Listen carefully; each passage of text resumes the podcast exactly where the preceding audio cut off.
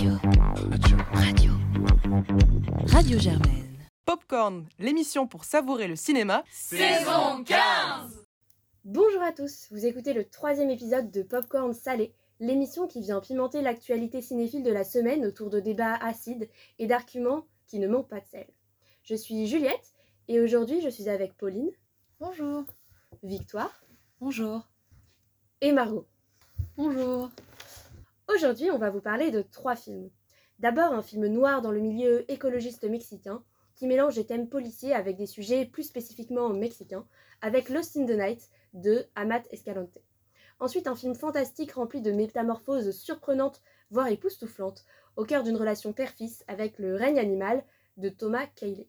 Et enfin, un biopic pop tout plein de roses et de Catherine Deneuve, qui revient sur une femme phare de la vie politique française, avec Bernadette, de Léa Domenac. Mais, avant, de se pencher sur ces films, nous aimerions revenir sur un événement qui a fait l'actualité cinéphile française ces derniers jours, le tout dernier rapport de la Cour des comptes sur le CNC. Avant de plonger dans le débat, un peu de mise en contexte et d'histoire. En fait, euh, le, pour le CNC, tout a démarré après la Deuxième Guerre mondiale, lorsque les Américains, dans le cadre du plan Marshall, ont exigé que la France mette fin à son contingentement. Donc en fait, juste le, le nombre maximum de films américains qui pouvaient être diffusés en France, ce que le gouvernement a accepté, mais en échange, il y a eu des, en gros des, voilà, des, protestations, et en échange, ça a fait germer une idée que du coup, comme les films américains allaient dominer sur les écrans, euh, bah, le milieu du cinéma français a proposé qu'on taxe les recettes de ces films américains pour ensuite financer la création française. C'est comme ça que du coup naît le fonds de soutien et le CNC. Et du coup, une des caractéristiques importantes du CNC, c'est qu'il ne dépend pas du budget de l'État. En fait, il est financé par les taxes qu'il perçoit lui-même. Donc en fait, le, voilà, le rapport des comptes, pour placer un peu le cadre, se place là-dedans. C'est un, institut euh, de, l'État qui, fait, euh, qui fait un rapport sur ça, mais sachant que le CNT ne, ne, dépend pas d'un budget spécifique de l'État, il un peu s'autofinance, on va dire. Et pour faire un court résumé de la position de la Cour des comptes, ce qu'elle dit, c'est qu'il y a une bonne gestion du CNC. Elle commence, elle leur euh, passe dans le champ du poil, mais qu'il y a trop de films produits qui font pas énormément de chiffres et beaucoup d'aides allouées. Donc en fait, après, du coup, elle demande la création d'un audit, etc. Et je me demandais soit ce que Pauline t'en pensait euh, en général de tout ça. Euh, bah alors moi déjà pour revenir un peu plus spécifiquement sur le, fonctionnement des, taxes, en fait ça, dans les faits, ça ne dépend pas de l'État, comme ce que tu viens de dire. Euh, après, ça reste des taxes affectées. Donc, en fait, c'est levé au nom de l'État. Et en fait, bah, ça va au CNC, mais c'est quand même ce qu'on appelle de l'argent public. C'est pour ça que ça fait débat et c'est pour ça que la Cour des comptes est obligée de, de s'intéresser à cet établissement public.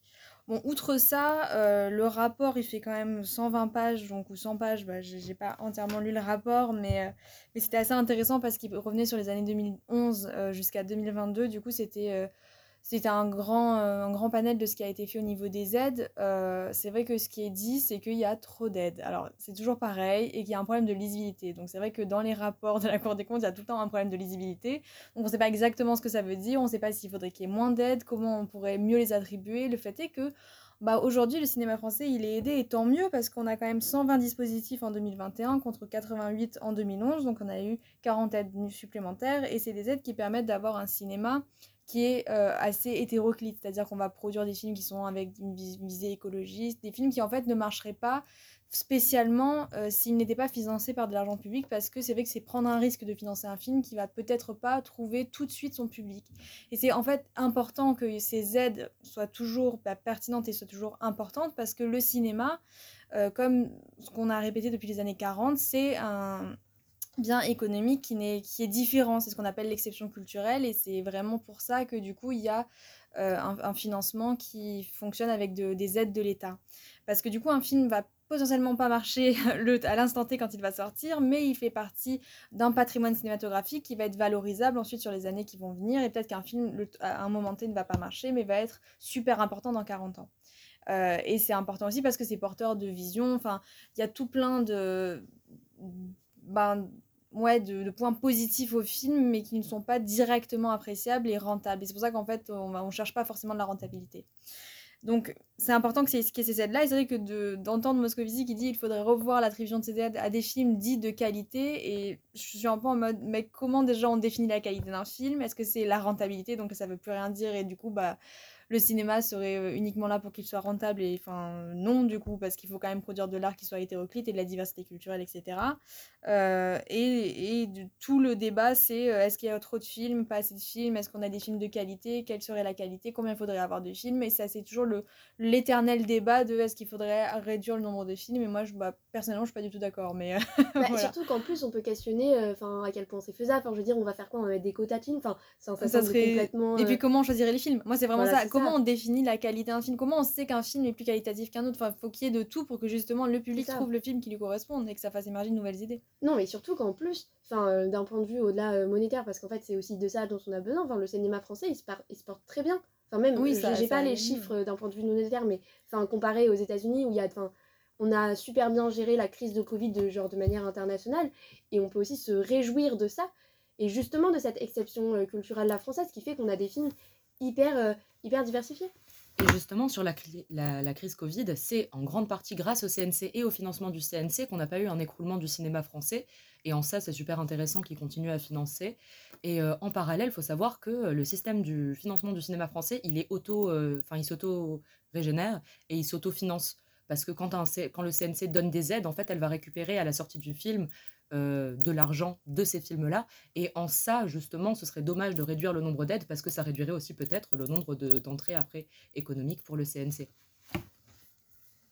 je suis entièrement d'accord avec ce qui vient d'être euh, dit, donc je voudrais juste ajouter que en fait, je trouve que le problème de ce rapport, c'est qu'en fait, ça pose une différence entre donc euh, on va dire les films les films d'auteur qui ne vont pas marcher, qui vont faire très peu d'entrées, et les films d'auteur qui vont marcher. Mais en fait, le problème, c'est que euh, le système euh, audiovisuel français, en fait, c'est un tout. C'est-à-dire qu'on ne peut pas avoir des films d'auteur qui vont très bien marcher, donc par exemple euh, comme Anatomie d'une chute qui a eu la Palme d'Or cette année, etc., sans avoir justement ces mécanismes d'aide qui permettent à des petits réalisateurs et petites réalisatrices qui viennent de commencer de voir leur premier film être financé. En fait, le CNC, c'est un, une institution qui est assez unique dans le monde et qui permet réellement de donner leur chance en fait à des, des, nouveaux et des nouvelles cinéastes et ça, en fait, euh, on ne peut pas avoir euh, un cinéma d'auteur riche et qui va faire beaucoup d'entrées sans avoir ça. En fait, c'est un tout et ça va ensemble.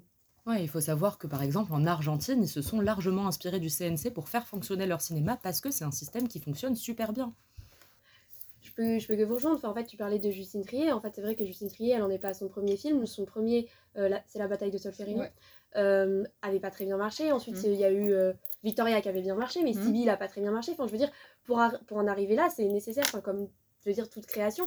Et justement, même là, ce rapport de la Cour des comptes, je trouve qu'il se place aussi dans ce que Justine Trier dénonçait même mm. dans son discours et qu'elle avait peur de euh, qu'on renonce justement à cette exception culturelle française. Donc, son discours qu'elle a, qu'elle a, eu, qu'elle a fait lors de sa remise de la Palme d'Or à Cannes. Mm. Voilà, disons qu'elle fustigeait le cinéma français qui deviendrait peut-être néolibéral et enlèverait euh, voilà, l'exception culturelle française. Et je trouve que ce rapport-là de la Compte des comptes, il montre bien qu'on essaie de. Enfin voilà, je pense, euh, c'est ça, euh, casser cette espèce d'exception. Enfin, pas la casser, mais en tout cas la rapporter à des objectifs monétaires qui, du coup, ne font plus sens. Ouais, qui rejoint du coup l'évaluation générale euh, des politiques de l'aide de, de, l'État, c'est bien le problème. Et ce qui, est, ce qui est assez rigolo dans ce rapport, c'est qu'à plusieurs reprises, ils disent par exemple, je, cite, La Cour ne se prononce pas sur la qualité artistique des films ou des productions soutenues, en aucun cas nous le ferions, c'est en dehors de son rôle. Et ça, c'était dans la présentation de par Moscovici. Et euh, ce matin, euh, ou alors il y a deux jours, enfin je sais plus, mais très récemment, à, la, à, la, télévision, il disait Niveau de qualité suffisant, certes, mais on a besoin de production euh, qui soit de qualité qui touche le public véritablement. Donc en fait, il revient sur le fait que des films doivent vraiment toucher le public et, alors que, et, de dit de qualité, alors que précédemment il disait il faut absolument pas se, voilà, se, se prémunir de cette qualité ni la rechercher. quoi. Ouais, et au-delà de ça, justement, ce questionnement sur la qualité, il est hyper particulier parce que, enfin, quand ils financent des films, le CNC, le film n'est pas réalisé encore. Donc, comment on choisit la qualité sur un scénario Et à ce moment-là, du coup, il y a toute une dimension aussi politique qui rentre. C'est alors on considère que les films qui vont parler de quelque chose en particulier, ils seront pas de qualité, c'est ça? C'est, enfin, c'est un peu bizarre comme euh, postulat. Ça, ça, peut arriver à de la censure aussi de la part des personnes qui veulent potentiellement présenter un film au CNC. Et c'est vrai que par exemple, que j'écoutais un documentaire la dernière fois sur euh, comment les, le président de la République est, montré à l'écran, parce que du coup, avec Bernadette, ça rejoint le sujet. Et il y avait des, réalisateurs qui parlaient, qui disaient, en fonction du film qu'on veut présenter et des aides auxquelles on veut prétendre, on va prendre plutôt des pincettes sur certains sujets politiques aussi. Donc ça, c'est un peu, voilà. Mais même si le CNC est quand même, genre, vraiment se dit indépendant du pouvoir, etc., on a quand même euh, ce système-là qui peut pêcher à ce niveau.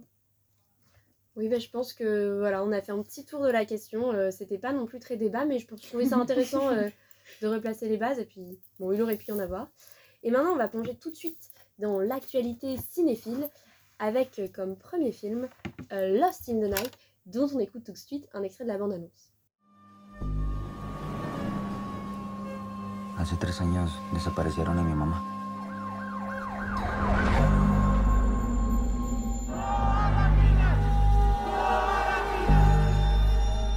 Buscando justicia. Necesito encontrar a mi mamá, cabrón. Kilómetro 5. Et Victoire, c'est toi qui nous le présente. Alors, Lost in the Night, c'est un film du réalisateur mexicain Amat Escalante qui raconte l'histoire, donc dans une petite ville au Mexique, d'Emiliano qui part à la recherche de sa mère, une activiste contre une mine qui devait être euh, installée dans cette ville et qui a été installée, et qui a disparu.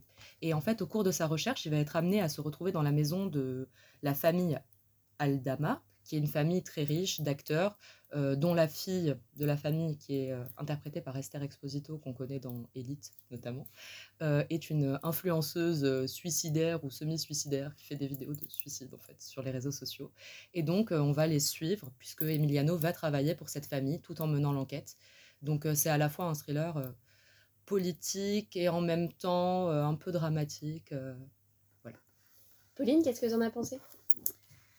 Alors moi, c'est vrai que j'ai vu le film il y a assez longtemps parce que je l'ai vu à Cannes, euh, du coup, dans sa première, euh, dans son premier euh, visionnage, et c'était dans la sélection Cannes première. C'est vrai que le réalisateur, il est assez connu en fait à Cannes et dans, dans le cinéma d'auteur mexicain, ce qui est intéressant parce que en fait, globalement, les, les, réalisateurs d'auteur qu'on connaît, c'est plutôt Alfonso, Alfonso Cuarón, Guillermo del Toro, donc c'est des gens qui font quand même des films qui marchent très bien, qui sont plutôt des blockbusters et pas spécialement du cinéma d'auteur. Donc là, c'était intéressant de, de voir ça. Euh, c'est il faut savoir aussi que ce réalisateur, normalement, il fait des films qui sont assez radicaux, gore, il se revendique un peu à la Cronenberg, etc. Et ces films avaient fait pas mal parler de la violence euh, qu'il arrivait à représenter à l'écran. Et là, pour le coup, le film est assez sobre, j'ai trouvé. Enfin, c'est quand même violent euh, dans les propos et dans les idées, dans les thèmes abordés. Mais je, il est allé quand même dans quelque chose de beaucoup plus réaliste et, une histoire assez intéressante de vendetta classique, quoi. Mais euh, le problème, c'est que le film va multiplier, je trouve, les sujets. C'est-à-dire qu'il va essayer de parler euh, de la classe sociale, des inégalités salariales. Du coup, il y a un peu un côté parasite, mais en beaucoup moins symbolique et explicite. Donc, je revendique beaucoup plus d'auteurs là aussi sur ce, sur ce point-là.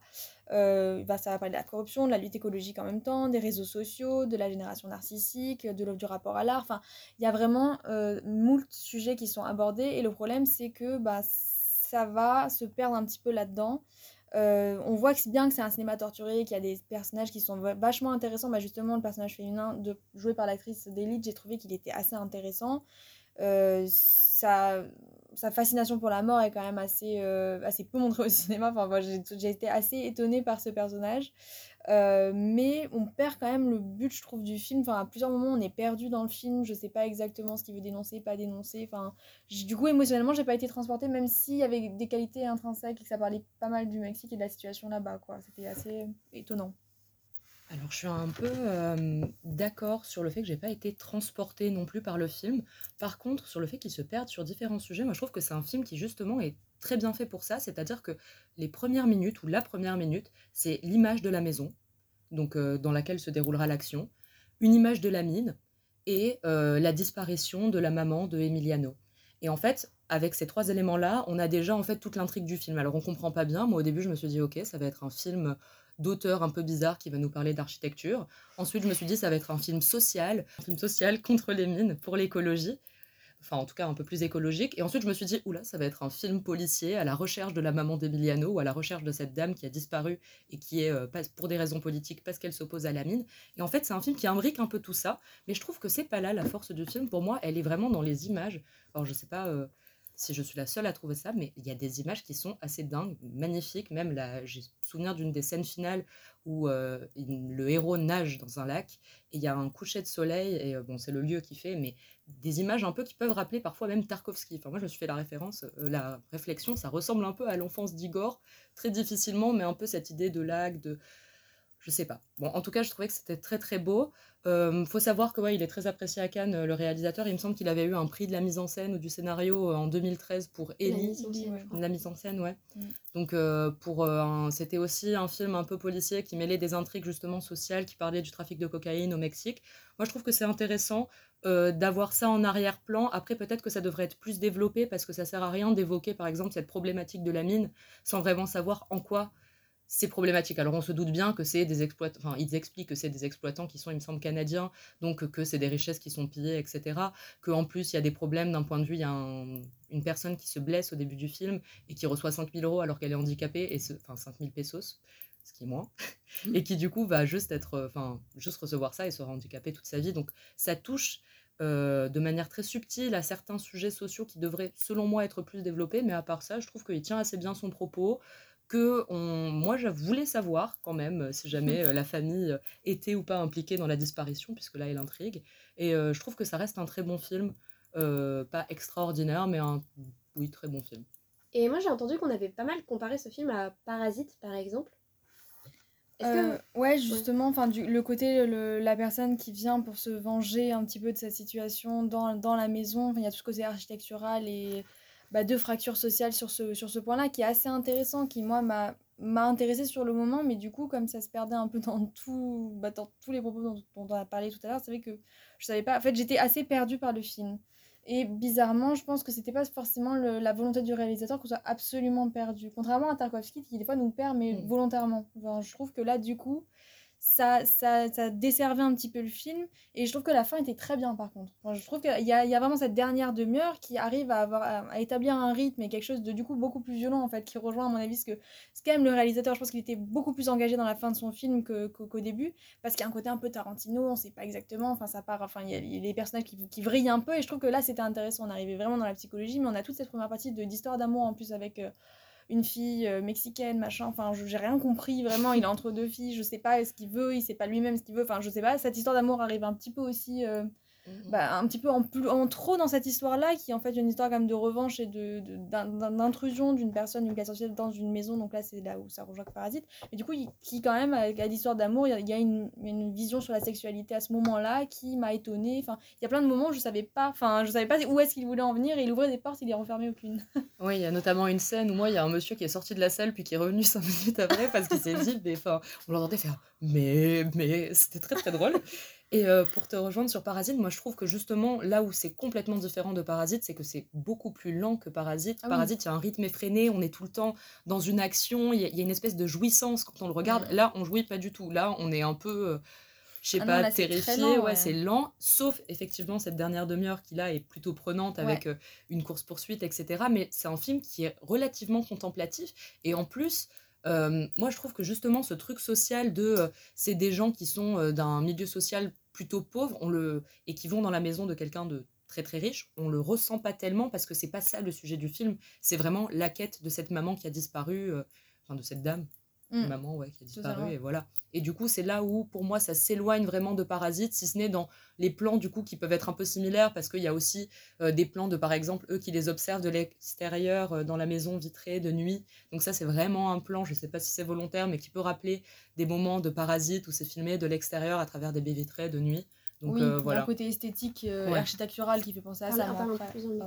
Il y a un côté esthétique et architectural qui fait penser à ça. Voilà. Mais globalement, après, euh, c'est différent. Je dire, il n'y a pas d'humour non plus. Euh, enfin, parce que Parasite, c'est aussi hyper drôle et très Ah, mais là, c'est pas du tout drôle. Enfin, j'ai pas trouvé ça marrant. Hein, ou alors, peut-être l'Instagrammeuse, quoi. Des moments, c'était assez drôle, ça. Mais je sais pas. Moi, j'ai pas trouvé ça drôle du tout du tout, du tout. Ouais, ce, que, ce qui m'a plu, c'est des scènes, par exemple, là, je, me, je viens d'avoir un flashback d'une scène qui est extraordinaire où il y a un moment, on sent que ça peut basculer. Le Emiliano prend les armes et monte dans une voiture. Et il est avec tous ses amis qui s'organisent en espèce de, de pseudo. Euh, de pseudo trucs guérilla qui partent à la guerre. En fait, ils sont avec des kalachnikovs, ils boivent de l'alcool et on sait pas trop ce qui va se passer. Et il y a ce petit moment-là où moi je me suis dit Ah, Et en fait, non. mais, euh, mais je sais pas, je trouve qu'il y a plein de trucs qui, qui pourraient être développés et qui, Ah, qui sont prometteurs. C'est frustrant, mais c'est prometteur. Il y a, en tout Ouais, cas, il y a un vrai prometteur. talent de réalisation et euh, d'image. Donc prometteur, mais bon, pour un film d'un réalisateur qui a déjà fait ses preuves, Mm. Ouais, voilà, sachant que c'est ça- pas son ça premier film, c'est peu- ça, Mm. c'est ça. Mm. Ouais. C'est ce que j'avais entendu aussi. Bah, je pense qu'on peut s'arrêter là. Euh, merci beaucoup pour votre avis. On vous encourage quand même à aller le voir, parce que malgré tout, euh, voilà, c'est toujours bien de découvrir, euh, découvrir ces films, et pourquoi pas même à découvrir les plus anciens films du réalisateur, qui du coup, pour le, là, pour le coup, là j'avais lu, sont beaucoup plus violents. Ouais. Euh, et on peut tout de suite passer au deuxième film de la semaine, Le règne animal. T'as vu le retard qu'on a déjà Genre c'est ma faute. Attends, tu te fous de moi? Attends Émile Oh Arrête ton cirque C'est quoi ton problème? J'ai pas envie de-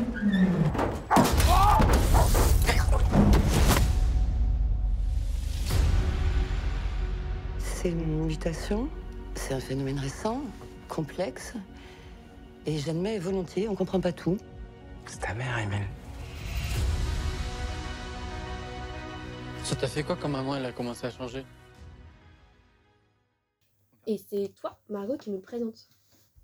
Donc Le règne animal, c'est le deuxième film de Thomas Caillet, donc 9 ans après son premier film Les combattants. Donc euh, Le règne animal a fait euh, l'ouverture de la section Un certain regard à Cannes cette année, donc c'est assez euh, parlant sur euh, la qualité, enfin euh, disons le, le genre du film qui est assez euh, original et audacieux. Donc euh, le synopsis euh, se déroule dans un monde qui ressemble euh, étrangement à notre monde contemporain, mais en proie à une vague de mutations inexpliquées qui transforme peu à peu certains humains en animaux. Donc on va suivre l'histoire d'un père qui est joué par Romain Duris et de son fils de 16 ans qui est joué par Paul Kircher, qui sont confrontés en fait à la transformation de la mère d'Émile et donc la femme du père. Et en fait, pour suivre euh, donc son transfert dans un institut spécialisé pour donc ces mi-humains, mi-animaux, ils vont donc déménager en Gironde euh, pour euh, emménager dans un centre de vacances. Mais durant le transfert de la mère en Gironde et des autres humains animaux qui l'accompagnent, il va y avoir un accident. Et donc tous ces, toutes ces créatures vont se retrouver dans la nature. Et à partir de là, en fait, commence la quête identitaire du fils d'Émile dans un monde euh, peuplé de créatures mi-humaines, mi-animales dont personne ne sait vraiment que faire. Et est-ce que Victoire, tu voudrais un peu plus nous en parler? Alors, euh, bah moi, ce film, j'y suis allée un peu à reculons à l'origine parce que euh, la bande-annonce me donnait pas nécessairement envie. Je me disais que c'était particulier. Faut savoir que c'est Paul Kircher, l'acteur? Ouais, Voilà, alors- Jacob. Exactement. Alors, il faut savoir que j'ai un peu de mal avec cette famille. Parce que j'ai vu euh, dernier été ou l'été dernier, il me semble, Oui, avec donc son- frère. frère. avec Samuel Kircher. Ouais. Oui, non, mais c'était trop catastrophique. Et j'avais vu à l'époque, il avait Le joué lycéen. dans un film en passant pécho ou un truc Ah du oui, genre. mais entre-temps, il a joué dans Le lycéen de Christophe Honoré. Ouais, mais ça, j'ai pas vu justement, parce que année à l'étranger euh, fait que. Et, euh, et du coup, ouais, je, je- je- je me disais, oula, pas, pas cette famille, pitié.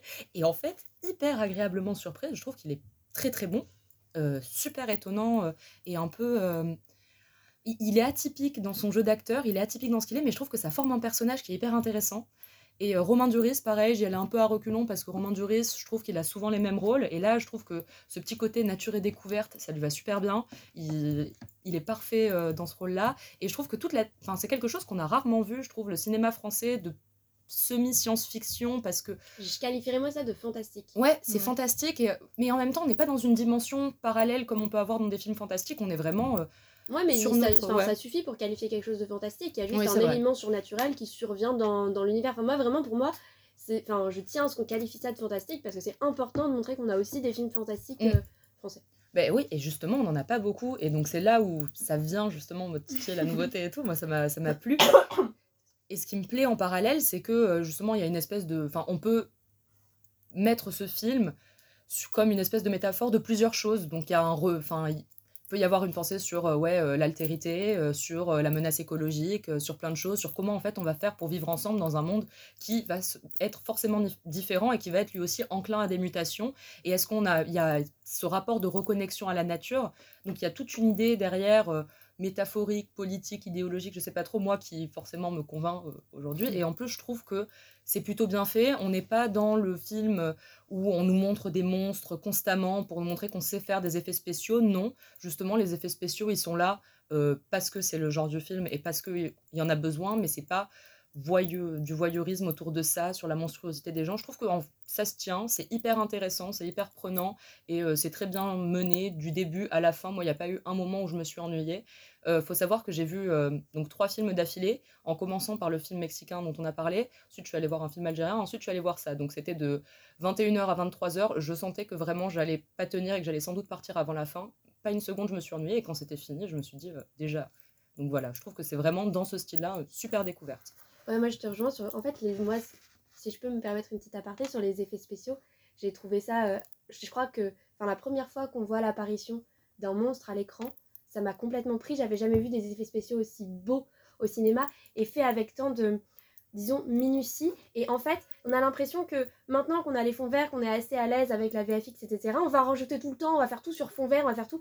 Et en fait, ce film, comme c'est malgré tout un film français qui, bon, a des moyens pour un film français, mais euh, enfin, pas euh, le, budget d'un blockbuster euh, hollywoodien, en fait, il doit faire dans la mesure. Et en fait, il va concentrer tous ses effets spéciaux et de manière, mais vraiment, mais je vous promets, j'avais l'impression de voir des œuvres d'art dans ces espèces de créatures, ça aurait pu être tellement, tellement, tellement mal fait. Et là, c'est tellement beau. Enfin, et tout avec minutie. En fait, la première fois, on voit pas tout de suite euh, les créatures euh, arriver. Il y a des fois, c'est, c'est en flou. Enfin, c'est vraiment, on sent qu'il y a aussi une économie de moyens, mais qui permet justement, vraiment, moi, je, tiens à souligner que les effets spéciaux sont absolument magnifiques. Et au-delà de ça, au-delà d'une, espèce de, pureté formelle, enfin, que j'ai trouvé vraiment vraiment belle, le film a un rythme qui marche bien, enfin je veux dire, il y a des fois, j'ai, j'ai littéralement euh, sursauté sur ma chaise alors que c'est pas du tout un film d'horreur, mais un peu comme ça. Ah, moi aussi, j'ai été. Il y a plusieurs moments où je me suis dit, oula Parce qu'on euh, on est surpris, justement, ça nous prend, mais, mais, vraiment, quoi. Exactement. Et au-delà de ça, moi, euh, j'ai été très prise émotionnellement dans le film. Après, pour raconter un peu ma vie, euh, faut savoir que Romain Duris ressemblait énormément à mon papa. et que c'est littéralement le porté craché. Non, mais, euh, vraiment. Et euh, dans le film, il agit exactement comme mon papa. Il a le même caractère que j'avais littéralement l'impression de voir. T'as un papa nature et découverte? J'ai un papa, mais même pas nature et découverte parce qu'il va pas aller chez nature et découverte. Bah... trop nature pour ça. Exactement. mais bon, bref, tout ça pour dire qu'en plus, du coup, j'étais vraiment prise émotionnellement dans le film. Je trouve que, parce que euh, les films politiques euh, qui dénoncent quelque chose dont tu parlais, euh, Victoire, avec justesse, sur les, parce que ça avait, sur les métaphores, sur qu'est-ce que ça veut dire, enfin, ça peut être très bien et très beau, je disons, dans la forme, et on peut reconnaître que c'est très bien exécuté, mais moi, il y a des fois, je peux me sentir un petit peu en dehors. Et là, ce film m'a pris, mais j'ai été dedans du début à la fin émotionnellement. Enfin, j'ai ri, j'ai pleuré, j'ai réfléchi, c'était triste, c'était joyeux. Et aussi, je trouve qu'il fait la, forme, la force du film, c'est que moi, du coup, j'y suis allée avec un autre chroniqueur de cette émission, Arthur. Et euh, en fait, on en parlait après le film et on a, on a tous les deux vu une métaphore dans ce film, et tous les deux très différentes en fonction de notre vécu. Mm. Moi, j'ai vraiment vu une espèce de métaphore de l'adolescence, de mm. se transformer, etc. Lui a vraiment vu une métaphore de la maladie et ça change vraiment le film. Et pour autant, ça changeait pas la beauté et le fait que chacun de nous deux, on était vraiment euh, pris dans le film. Je te vois mm. réagir, Margot. Non, mais alors, euh, je me dois d'apporter un petit peu de contradiction parce que là, c'est trop dithyrambique, c'est pas drôle. Non, euh, je reconnais le fait que je trouve que c'est un film qui est vraiment intéressant, qui a de l'ambition, qui ne se prive pas d'aborder des thèmes qui peuvent être un petit peu casse-gueule, qui, voilà, qui a de l'ambition. Et d'ailleurs, tu parlais du budget du film. Moi, j'avais regardé par curiosité parce que je me demandais. Donc, budget de 16 millions d'euros. Donc, c'est pas mal, mais euh, pour un film euh, fantastique avec des effets spéciaux, c'est pas non plus énorme. Donc je trouve que pour le budget qu'il a eu, franchement, il s'est bien débrouillé. Après, moi j'ai quand même quelques petites réserves. Je trouve que le, la première partie du film où on découvre euh, bah, ce, monde, ce monde qui, qui, ressemble en fait totalement au nôtre, peuplé de ces êtres qu'on voit pas vraiment au début, qu'on qu'on approche progressivement, est intéressante. Après, je trouve que la deuxième partie, quand on va dire l'intrigue c'est un peu plus posée, quand ils sont installés, etc., devient un petit peu plus conventionnelle. Je trouve qu'il y a des axes narratifs, euh, des arcs narratifs, pardon, qui sont ouverts, qui, je trouve, fondamentalement n'apportent pas énormément au film. Enfin, je trouve que c'est un petit peu classique. Voilà, l'histoire d'amour, en même temps, la relation au père qui est un peu compliquée, et puis voilà, la mère, et en fait, il fait aussi ses propres expériences parce que c'est un ado. Bon, j'ai trouvé ça un petit peu classique. Également, euh, visuellement, je trouve que le film est plutôt réussi. Après, moi, j'ai quand même. Euh, je me rappelle, parce qu'en fait, je l'ai vu euh, il y a assez longtemps aussi, j'ai dû le voir au mois de juin, donc j'en ai pas un souvenir extrêmement net, mais ça va. Je me souviens quand même d'une scène où donc le personnage, enfin Émile, voilà, le personnage joué par Paul, Paul Kircher, décidément, court euh, dans des champs de blé ou de maïs et vraiment je trouve ça extrêmement moche. Hein, voilà, euh, je le dis, franchement, je trouve ça dégueulasse, mais en tout cas, en ce qui concerne la, la, transformation des êtres humains en animaux, ça c'est assez bien fait. Voilà ce que j'aurais à dire. Ouais, alors moi, si je peux te répondre, enfin, en fait, moi, j'ai vraiment vu le film comme une métaphore de l'adolescence. Donc, en fait, tous les thèmes classiques dont tu parles, en fait, ils sont essentiels. Enfin, euh, tu peux pas parler de l'adolescence sans parler de la relation au père et à la mère qui est malade et donc enfin tout un aspect de, deuil et de comment tu fais quand tu as un seul parent isolé. Enfin effectivement c'est classique. Après euh, toute la partie autour de la métamorphose et du fantastique l'est déjà pas et qui en fait un, un film qui est pas classique et qui aussi fait qu'il nous perd pas. Et moi c'est aussi ça qui amène toutes les, les émotions que le film libère etc il faut bien qu'on se rattache à quelque chose. Moi je trouve que c'est quand même bien amené. C'est fait en, en subtilité Enfin, et je, suis désolée de, vraiment pas être d'accord avec toi au niveau de l'image, mais enfin, oui, enfin, des scènes de nuit, d'accord, effectivement, euh, c'est pas, c'est pas les plus belles de l'histoire. Par contre, il y a des scènes magnifiques dans la forêt, dans, et puis, enfin, la manière dont ils ont réussi à vraiment incruster euh, ces animaux dans le paysage, enfin, vraiment, moi, je vais pas, je vais pas trop voir des blockbusters, mais ceux que j'avais vus, enfin, c'est tellement nul compa en, en, comparaison à ça, alors qu'ils ont un tellement plus petit budget. Enfin, vraiment, moi, ça, ça, ça m'a, ça m'a pris au cœur. Et moi, je suis assez d'accord sur euh, ce que tu disais, notamment par rapport euh, à l'histoire d'amour et à la relation avec le père euh, et la mère. C'est que, bon, déjà, je trouve que c'est toujours amené de manière très drôle. Je trouve que les personnages qui, justement, nous ancrent dans une réalité qui est plus proche de la nôtre, enfin, dans ce qu'on pourrait appeler la réalité, voilà, qu'on vit chaque jour sans les monstres, et toute cette intrigue qui semble banale, je trouve qu'elle est toujours apportée avec beaucoup d'humour, que ce soit le personnage de Romain Duris, le personnage d'Adèle Exarchopoulos, où on ne sait pas trop s'ils vont avoir en vrai avec Romain Duris peut-être une liaison, un moment. Enfin, moi, j'ai senti qu'il y avait une espèce de tension entre eux. Je me suis dit, ok, banal quand même. Mais en même temps, c'est fait de manière assez marrante. Et pareil, quand. Euh, donc le personnage principal, Émile, euh, rencontre celle qui sera potentiellement sa copine, ou je sais pas trop comment on peut l'appeler, la façon dont elle se présente à lui dans la salle de classe, leur première rencontre, elle est tellement atypique, et je trouve qu'elle est très bonne, elle aussi, dans la façon de, d'être à part, mais pas trop non plus, ça reste quelqu'un de...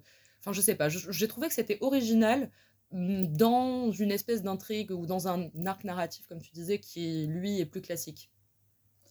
Après, euh, moi, je, maintiens que ça reste un bon film et que vraiment, je conseillerais euh, à mes amis d'aller le voir parce que c'est une proposition qui est intéressante. Après, moi, j'ai quand même lu dans la presse, euh, dans un article, je me rappelle plus du journal, je suis désolée, qui disait qu'il y allait avoir un avant et un après ce film. Bon, faut peut-être pas exagérer, quoi. Voilà, moi, juste, j'apporte un petit peu de nuance et c'est tout.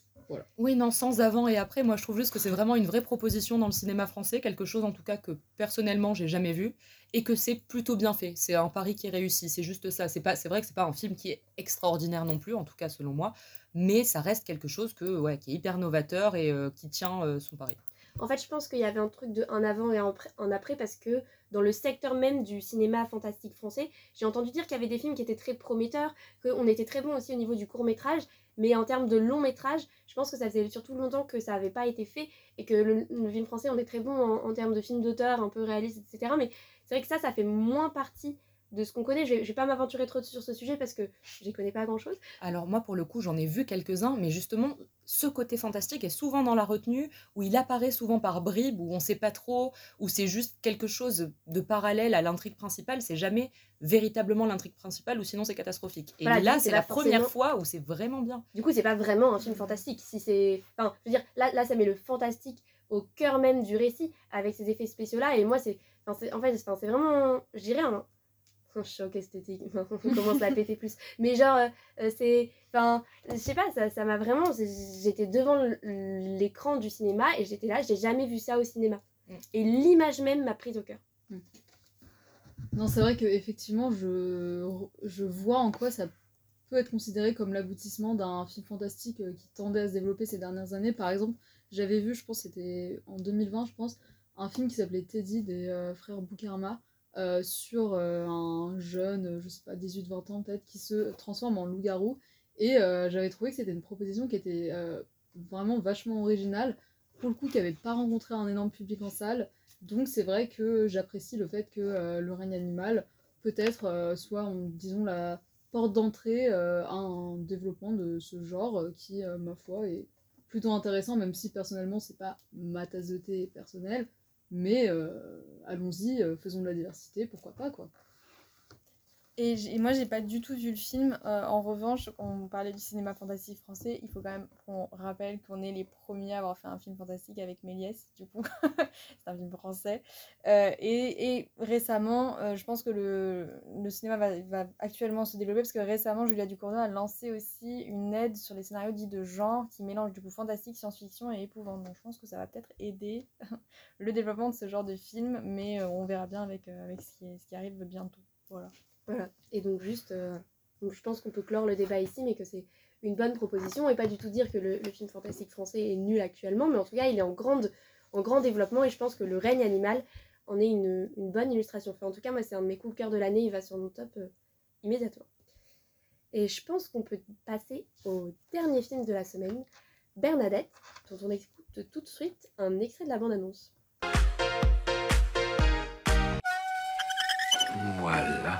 Madame Chirac, comme Claude ne m'a pas donné de budget pour commander un vrai sondage d'opinion, je me suis permis d'en réaliser un moi-même sur le personnel de l'Élysée. Alors, euh, ne vous inquiétez pas. Je dois vous prévenir, euh, les résultats ne sont pas bons. Les gens vous trouvent ringarde. Bonjour Madame Chirac. Bonjour Malinier. Froide. 19,8. Bonjour Madame. Bonjour Madame Chirac austère, acariâtre, à égalité avec Revêche. Oui, bon, ça va, j'ai compris. Mais pas de panique. Nous allons faire en sorte que les Français découvrent votre vrai visage. Va falloir apprendre à désobéir, Madame Chirac.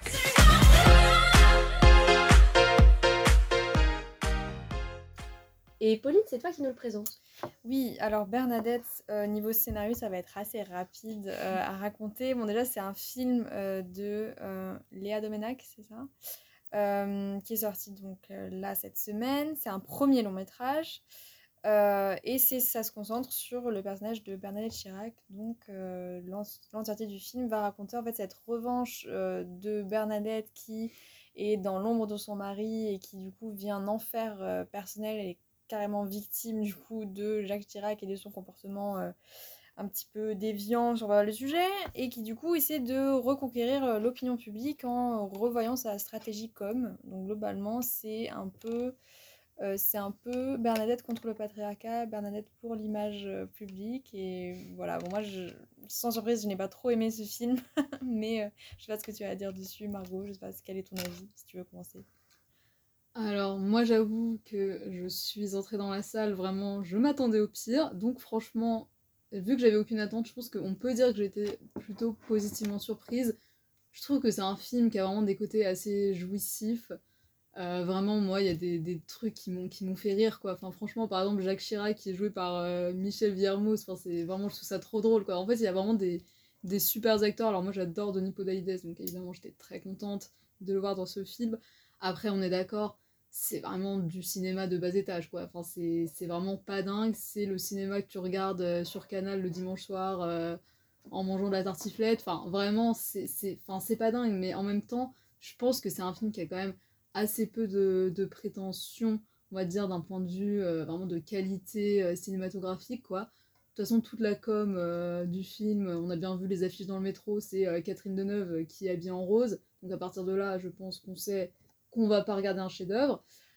Bon, après, voilà, clairement, le scénario, euh, vraiment, il est claqué au sol. Les dialogues, parfois, franchement, on dirait que ma petite euh, cousine de 9 ans les a écrits. Hein, vraiment, euh, c'est pas dingue.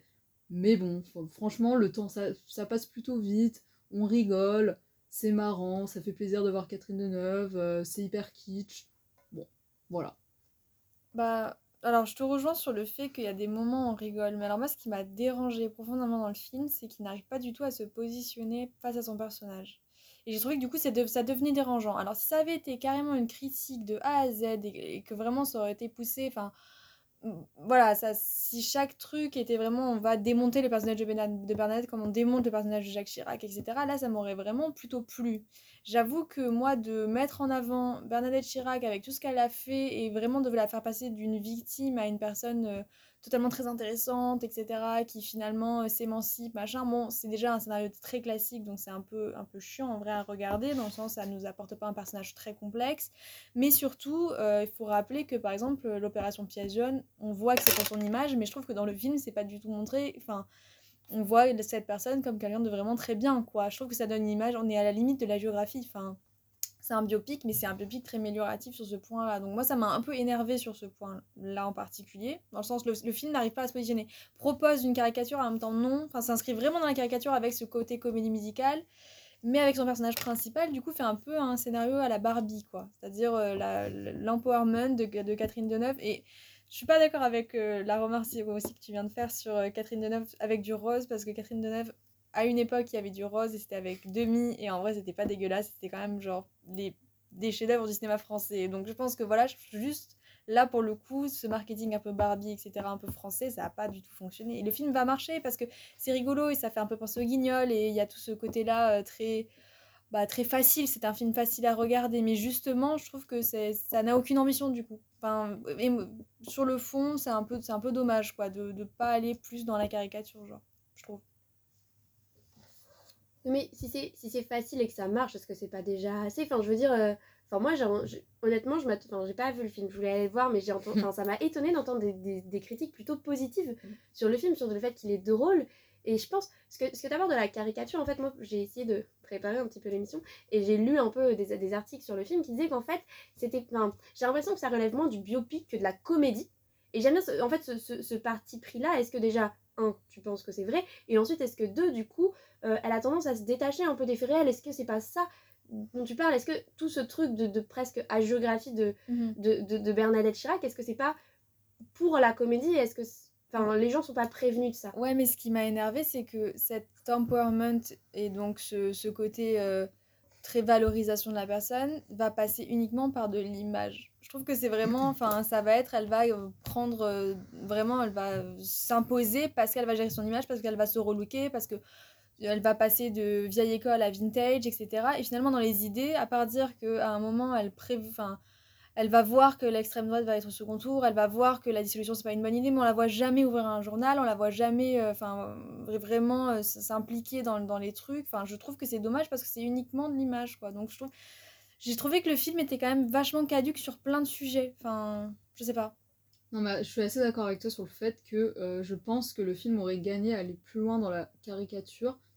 Après, moi, je, enfin, moi ce que j'ai ressenti euh, du regard de la réalisatrice sur Bernadette Chirac, c'est une espèce de, moquerie, mais assez tendre, qu'on peut avoir euh, envers des personnes qu'on juge hyper datées, qu'on fait des trucs hyper problématiques, avec qui on n'est pas d'accord politiquement, mais il y a un espèce d'attachement un peu viscéral. Et je pense que c'est un peu ça, Bernadette, quoi. C'est-à-dire, c'est une figure à laquelle moi, personnellement, je m'identifie absolument pas. Vraiment, je ne partage rien de ses convictions, de ce qu'elle a fait, etc.